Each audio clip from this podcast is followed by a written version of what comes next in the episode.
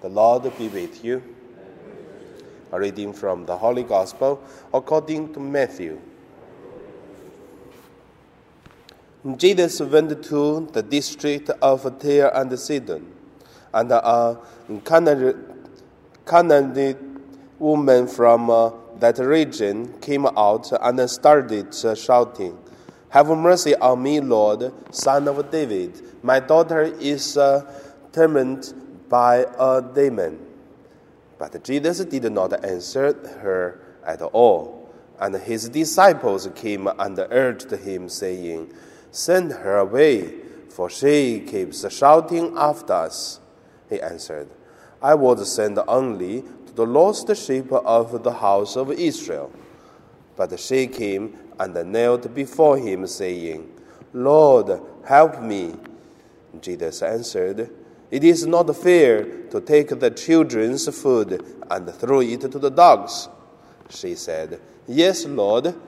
Yet even the dogs eat uh, the crumbs that uh, fall from their master's table. Then Jesus answered her, Woman, great is your faith. Let it be done for you as you wish. And her daughter was uh, healed instantly. The Gospel of the Lord. So today, my meditation, I would call it uh, the comparative of uh, faith. The first, let us look at uh, the living of Jesus. Why say living? Because compare the English translation of the Bible and then the Chinese translation of the Bible, all come from the Hebrew, but it's a little difference in the English translation for the Bible to say, Jesus went to district of Tyre and Sidon. But in Chinese translated is Jesus lived there and go to the district of uh, Sidon and Tyre. So then there is a question come out: Why does Jesus live? Where does Jesus live? What things happened before Jesus leave one place?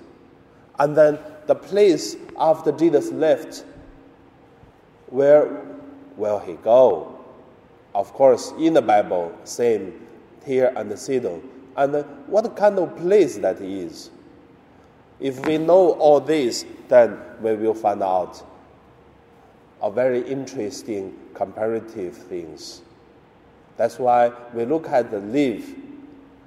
Then, when we read the Bible, we used to read the stories.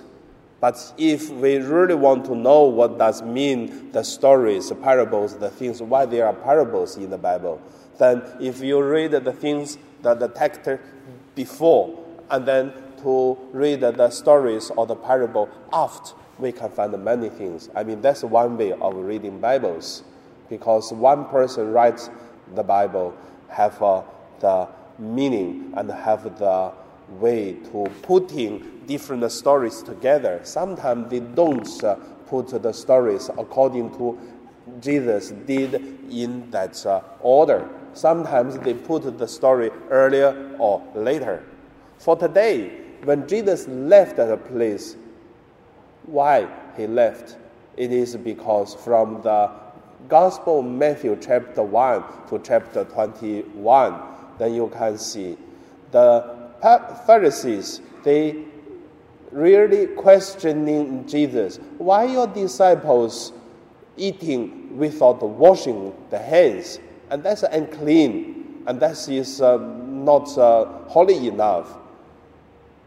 And also, they argue with Jesus, talk about uh, what is good, what is bad. And Jesus uh, blaming them, you hypocrites people. But uh, Jesus left there and then go to Tyre and Sidon. So that is the first why Jesus leave. Second is comparative of uh, Jesus.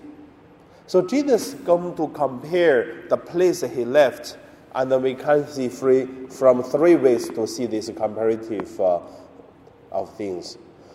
The first compare of uh, place, second compare the people, and then the third compare the faith. Compare the place, the place of uh, Pharisees, and then the Jewish people. That compare it is uh, people of God, and also compare that's the place of God, like uh, the holy temple. People can just get uh, the brick, get uh, the the holy temple's uh, materials, put in another place, lose meaning because the temple should be in that location and make they feel that is a real temple place.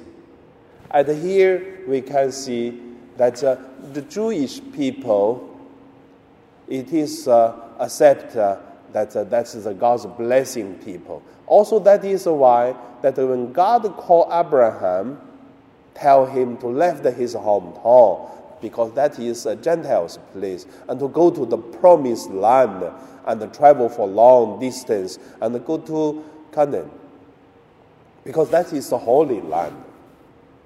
So that's called the, the place to compare. But the problem is to compare the holy land. But Jesus left. But Jesus go to where? Tyre and Sidon. It is the Gentiles' land, which is uh, not the Jewish people stay there, and also not the promised land, but it is for the Gentiles. That's the first comparative for the place. Second is compare the people. People is very interesting. If we read the, the Bible, we also can see that uh, when the Old Testament, when the people talk about uh, uh, the Jewish people, and they used to say, not the people used to, it's God used to say, I am the God of your uh, father Abraham, and then the God of Isaac, the God of Jacob, and the God of Moses, and then to say this. Why? It because people, is the people maker, God bless them, not others, but them. They are the chosen one, they are special one.